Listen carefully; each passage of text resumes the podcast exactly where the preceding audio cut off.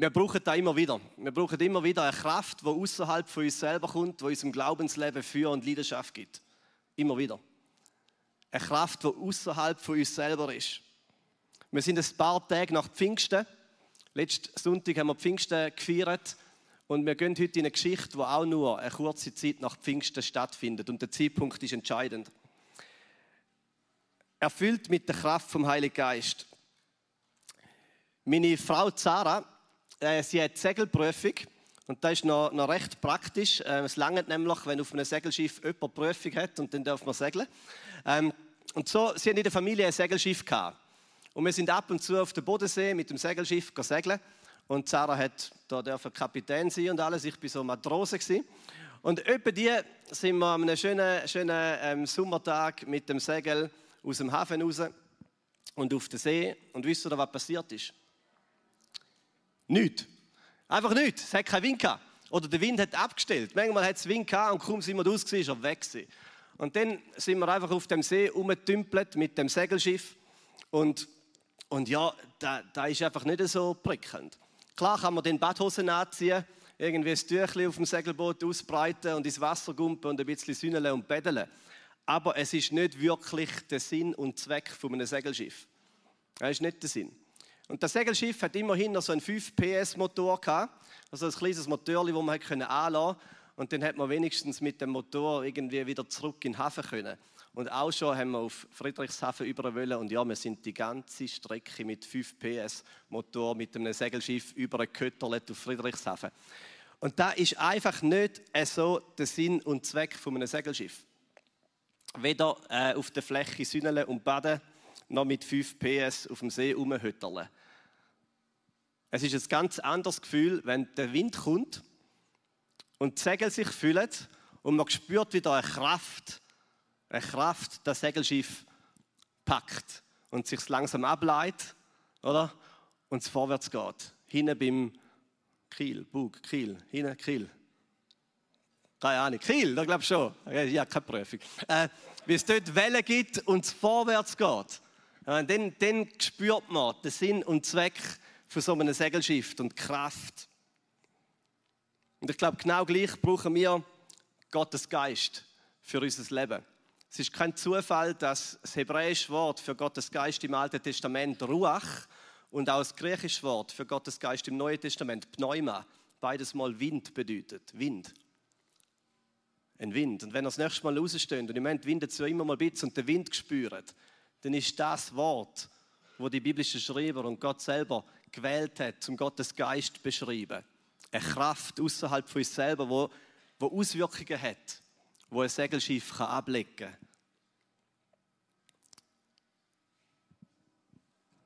Ich brauche auch ein bisschen Wasser. Heute ist wirklich trocken. Ich habe gar nichts gegessen von dem Riegel.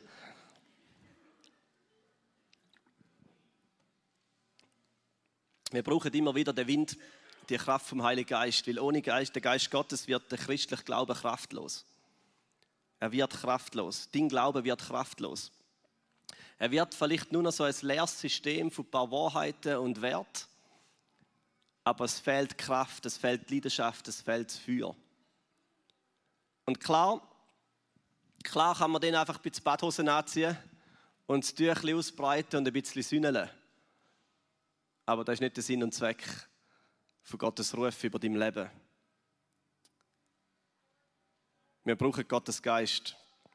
Und mit ihm kommt Kraft und mit ihm kommt Mut und mit ihm kommt Unerschrockenheit. Und die Geschichte, wo wir reingehen, ein paar Tage nach Pfingsten ist passiert. Der Heilige Geist ist gekommen ab Pfingsten und die Jünger sind erfüllt worden mit dieser Kraft, mit dieser Kraft von Gott selber. Wie Jesus versprochen hat. Es sind äh, 3000 Menschen zum Glauben gekommen, kurz nachher. hat eine Massentaufe gegeben. 3000 Menschen getauft worden. Die erste Megachurch ist entstanden, dort in Jerusalem. Eine riesige Kirche mit 3000 Personen. Und täglich steht, sind neue Menschen dazugekommen. Und gleichzeitig ist Widerstand gewachsen. Es haben da nicht alle so, so gut und les gefunden, die Bewegung da rund um die Person von Jesus. Und Widerstand ist gekommen.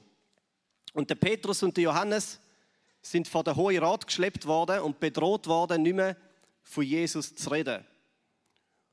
Und nachdem gehen sie zurück zu den Jüngern und dann passiert etwas. Sie versammeln sich dort und dann beten sie ein Gebet. Und sie beten das Gebet, wo die Erde zum Beben bringt. Und wir lesen da miteinander. Steht in Apostelgeschichte 4, 29 und 1 bis 31.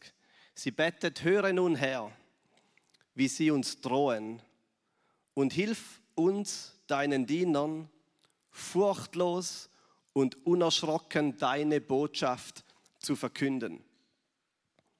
Gell, nicht, nicht äh, Badhose und. Ja, das Gebet ist furchtlos und unerschrocken.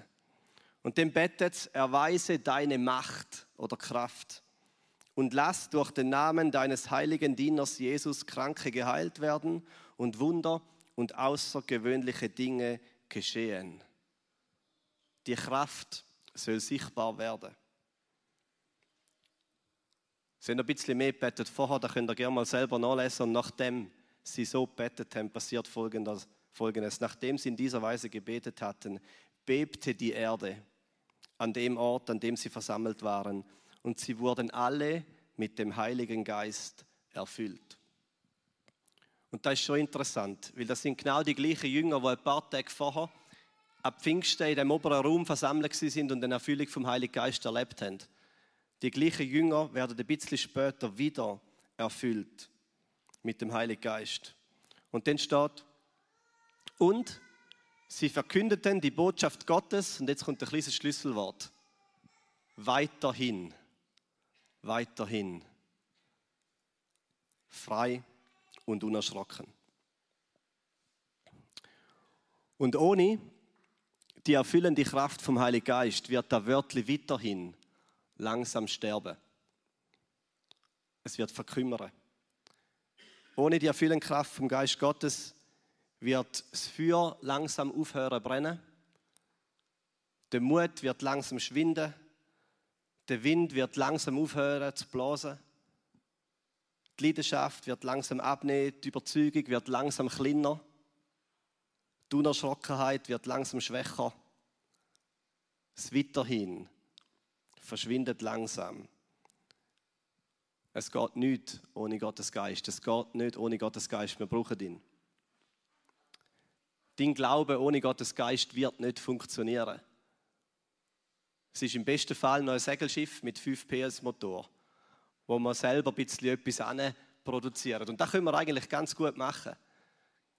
Wir können ziemlich gut ohne Gottes Geist in unserer eigenen Kraft den Glauben aufrechterhalten. Ja, wir können sogar Kille bauen. Wir können Lieder singen, wir können beten. Wir können Kille bauen, wir können eine christliche Moral leben, wir können Predigten hören. Aber ohne Gottes Geist bleibt alles kraftlos und lau. Es ist wie das Segelschiff, wo nicht erlebt, wie der Wind ins Segel kommt. Und der Arthur W. Tozer, das ist ein äh, Pastor in Amerika, der hat mal Folgendes gesagt. Spitz provokativ, aber er hat gesagt, wenn man der heutigen Kirche den Heiligen Geist wegnehmen würde, würde 95 Prozent von allem ganz normal weiterlaufen und niemand würde einen Unterschied merken. Hätte man aber der neutestamentlichen Kirche den Heiligen Geist weggenommen, hätte 95 Prozent von allem aufgehört zu laufen und jeder hätte den Unterschied bemerkt.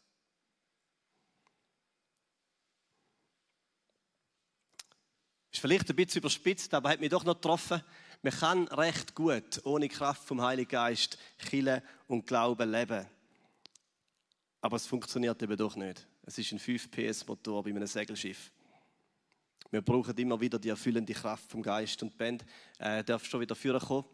Wir wollen den Anliegen heute miteinander äh, mittragen. Wir wollen uns ausstrecken nach dem, was sich auch die Jünger ausgestreckt haben nach Pfingsten. Nachdem dass Gottes Geist wieder kommt, wieder neu kommt, uns erfüllt uns Kraft, Mut und Unerschrockenheit gibt. Und es gibt zwei Arten, wie Gottes Geist dich erfüllt. Die erste Art ist, er wohnt in dir. Gottes Geist wohnt in dir. Wenn du Christ bist, dann ist der Heilige Geist in dir. Die Bibel sagt, du bist versiegelt worden mit dem Geist Gottes. Er ist in dir. Er ist so nah, wie er nur nah kann sein. Er ist da. Es ist nicht die Frage, hast du den Gottes, Gottes Geist oder nicht. Er ist in dir. Du bist wiedergeboren durch Gottes Geist. Er wohnt in dir. Und die zweite Art, wie Gottes Geist dich erfüllt, habe ich beschrieben mit er weht in dir. Und nach dem wollen wir uns heute Morgen ausstrecken. Und die Dimension ist genauso real. Das ist der Apostelgeschichte 4,31 Erlebnis.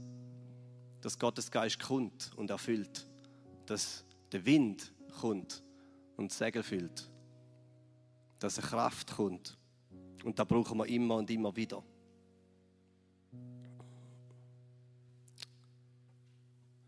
Wir wollen uns ausstrecken nach dem heute Morgen. Es gibt weniger einen Badehose-Sünnele-Gottesdienst, sondern mehr eine Sehnsucht. Geist Gottes, komm und füll das Segel neu. Und nicht nur für uns persönlich, für unser eigenes Leben, sondern für unser Kielen und unsere Umgebung. Und vielleicht ist dir aufgefallen, für was die Jünger betet haben, dort in Apostelgeschichte 4. Ist dir aufgefallen, für was sie betet haben? Sie haben nicht betet, dass der Heilige Geist sie erfüllt. Können noch mal, kannst du noch mal bringen, die Folie, die erste, die erste Folie. Sie haben nicht betet, dass der Heilige Geist sie erfüllt. Sie haben auch nicht betet, dass ein Erdbeben passiert. Sie haben betet, dass sie furchtlos und unerschrocken oder mutig und frei Verkündiger sind von guten Neuigkeiten. Das war Teil 1 von ihrem Gebet.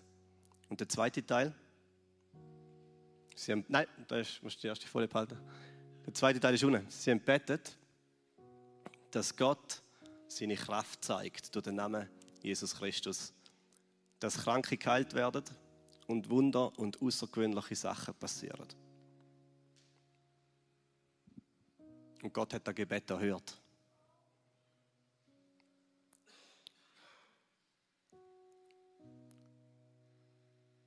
Und vielleicht ist dein Gebet, du heute Morgen, heute betest, für dich, dass du furchtlos und unerschrocken kannst ein Verkündiger von guten Neuigkeiten sein. In deinem Umfeld, in deinem Leben. Und wir beten heute Morgen auch für den zweiten Teil, dass die Kraft von Jesus sichtbar wird, dass Kranke geheilt werden, dass Wunder und außergewöhnliche Zeichen passieren.